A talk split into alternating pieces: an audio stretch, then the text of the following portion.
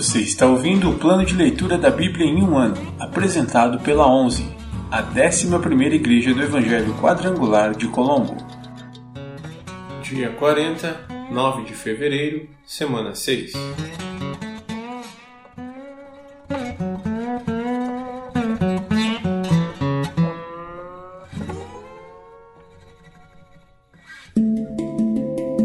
Novo Testamento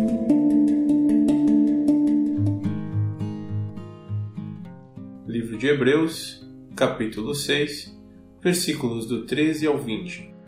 As promessas de Deus dão esperança. Considerem a promessa de Deus a Abraão. Uma vez que não havia ninguém superior por quem jurar, Deus jurou por si mesmo, disse ele. Certamente o abençoarei e multiplicarei grandemente seus descendentes. Então Abraão esperou com paciência e recebeu o que lhe fora prometido. Quando a pessoa faz um juramento, invoca alguém maior que ela e, sem dúvida, o juramento implica uma obrigação.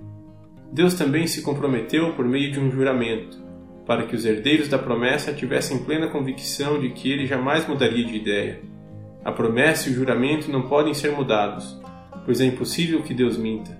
Portanto, nós que nele nos refugiamos, estamos firmemente seguros ao nos apegarmos à esperança posta diante de nós.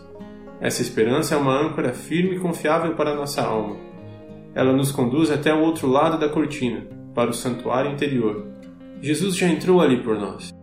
Ele se tornou nosso eterno sumo sacerdote, segundo a ordem de Melquisedeque.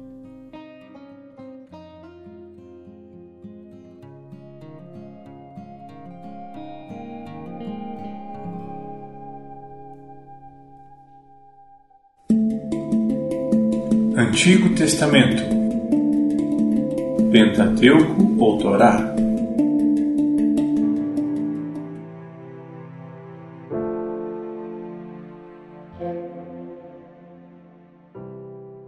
Livro de Êxodo, capítulo 1 Os israelitas no Egito. Estes são os nomes dos filhos de Israel, que se mudaram para o Egito com Jacó, cada um com sua família: Ruben, Simeão, Levi, Judá, Issacar, Zebulon, Benjamim, Dan, Naphtali, Gade e Aser. Ao todo, desceram ao Egito setenta descendentes de Jacó, incluindo José, que já estava lá. Com o tempo, José e seus irmãos morreram, e toda aquela geração chegou ao fim. Mas seus descendentes, os israelitas, tiveram muitos filhos e netos. Multiplicaram-se tanto que se fortaleceram e encheram a terra. Por fim, subiu ao poder do Egito um novo rei, que não sabia coisa alguma sobre José. O rei disse a seu povo: Vejam, agora o povo de Israel é mais numeroso e mais forte que nós. Precisamos tramar um plano para evitar que se tornem ainda mais numerosos.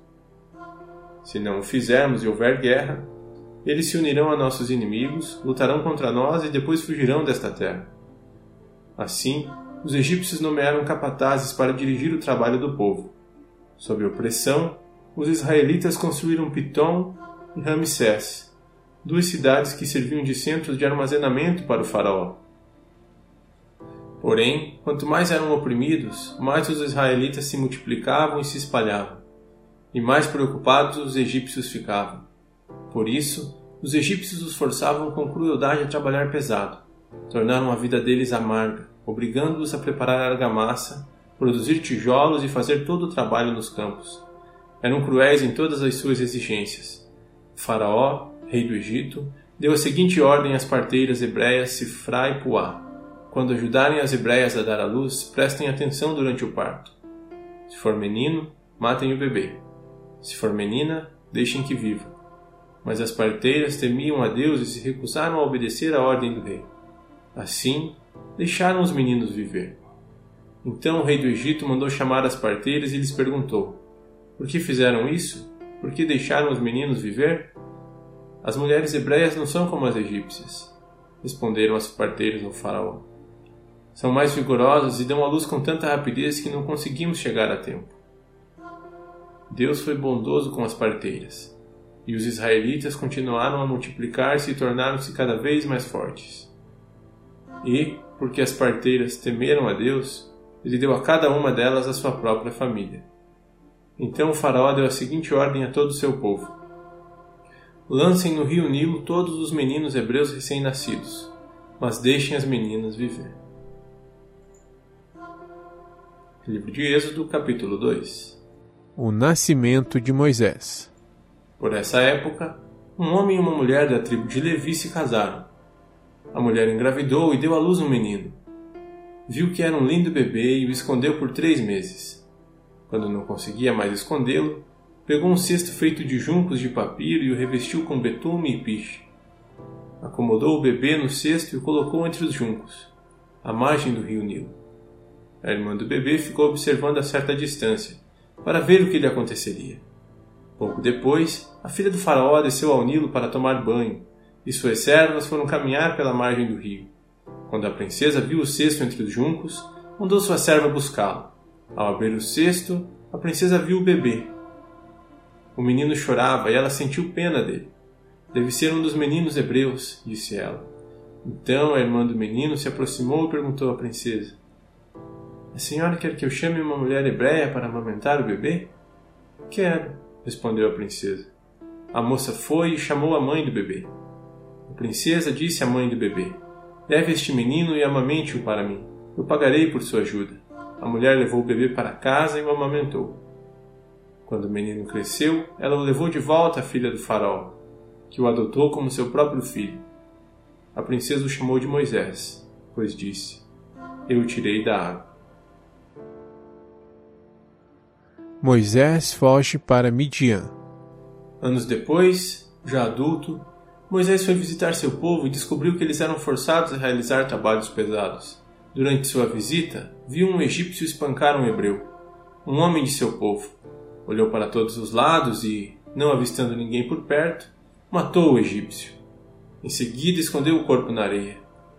No dia seguinte, quando Moisés saiu novamente para visitar seu povo, viu dois hebreus brigando. Por que você está espancando seu amigo? perguntou Moisés ao que havia começado a briga. O homem respondeu: Quem o nomeou nosso príncipe e juiz? Vai me matar como matou o egípcio? Moisés teve medo e pensou: Com certeza todos já sabem o que aconteceu. E, de fato, o faraó tomou conhecimento do que havia acontecido e tentou matar Moisés. Mas ele fugiu e foi morar na terra de Midian. Quando chegou a Midian, estabeleceu-se junto a um poço. O sacerdote de Midian tinha sete filhas, que foram ao poço tirar água e encher os bebedouros para o rebanho de seu pai. Então alguns pastores chegaram e as expulsaram de lá. Moisés, porém, defendeu as moças e tirou água para o rebanho delas. Quando as moças voltaram para seu pai, Reuel, ele lhes perguntou: Por que voltaram tão cedo hoje? Elas responderam: um egípcio nos defendeu dos pastores. Depois, tirou água e deu de beber ao nosso rebanho. E onde está ele? perguntou o pai. Por que o deixaram lá? Convidem-no para comer conosco. Moisés aceitou o convite e foi morar com Reuel. Depois de algum tempo, Reuel entregou sua filha Zípora em casamento a Moisés. Mais tarde, ela deu à luz um menino, a quem Moisés chamou Gerson, pois disse: Sou forasteiro em terra alheia. Depois de muitos anos, o rei do Egito morreu. Os israelitas, porém, continuavam a gemer sob o peso da escravidão. Clamaram por socorro, e seu clamor subiu até Deus. Ele ouviu os gemidos e se lembrou da aliança que havia feito com Abraão, Isaque e Jacó. Olhou para os israelitas e percebeu sua necessidade.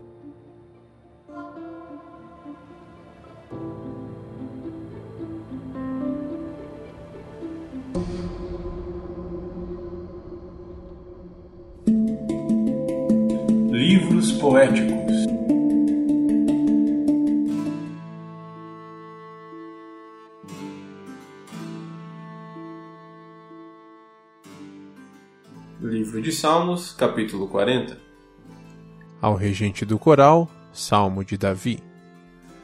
Esperei com paciência no Senhor. Ele se voltou para mim e ouviu o meu clamor. Tirou-me de um poço de desespero, de um atoleiro de lama pôs meus pés sobre uma rocha e firmou meus passos. Deu-me um novo cântico para entoar, um hino de louvor a nosso Deus. Muitos verão o que ele fez, temerão e confiarão no Senhor. Como é feliz o que confia no Senhor, que não depende dos arrogantes, nem dos que se desviam para a mentira. Senhor, meu Deus, tu nos fizeste muitas maravilhas, e teus planos para nós são tantos que não se pode contá-los. Não há ninguém igual a ti. Se eu tentasse relatar todos os teus feitos, jamais chegaria ao fim. Não tens prazer em ofertas nem em sacrifícios. Agora que me fizeste ouvir, compreendo. Tu não exiges holocaustos nem ofertas pelo pecado. Então eu disse: Aqui estou, conforme está escrito a meu respeito no livro. Tenho prazer em fazer tua vontade, meu Deus, pois a tua lei está em meu coração. Anunciei a tua justiça a toda a comunidade. Não tive medo de falar. Como bem sabes, ó Senhor, não escondi em meu coração a tua justiça. Falei da tua fidelidade e de tua salvação. Proclamei a toda a comunidade o teu amor e a tua verdade. Senhor, não retenhas de mim a tua compaixão, que o teu amor e a tua verdade sempre me protejam, pois as dificuldades me cercam. São tantas que não se pode contá-las. Meus pecados se acumularam de tal modo que não consigo enxergar saída. São mais numerosos que os cabelos de minha cabeça. Por isso, perdi todo o ânimo. Por favor, Senhor, livra-me. Vem depressa, Senhor, e ajuda-me. Sejam envergonhados e humilhados os que procuram me matar. Voltem atrás em desonra os que se alegram com a minha desgraça. Recuem horrorizados com a própria vergonha, pois disseram: Ah, agora o pegamos. Alegrem-se e exultem, porém, todos que te buscam, todos que amam tua salvação, digam sempre: Grande é o Senhor. Quanto a mim, pobre e aflito, que o Senhor me mantenha em seus pensamentos. Tu és meu auxílio e minha salvação, ó meu Deus, não te demores.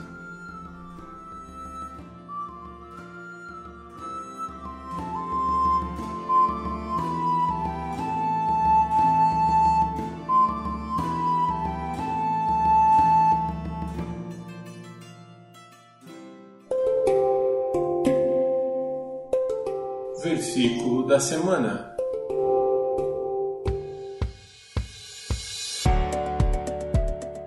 Entrega o teu caminho ao Senhor, confia nele e ele tudo fará. Salmos 37, 5 Entrega o teu caminho ao Senhor, confia nele e ele tudo fará. Salmos 37, 5 Mais uma vez, entrega o teu caminho ao Senhor, confia nele e ele tudo fará. Salmos 37, 5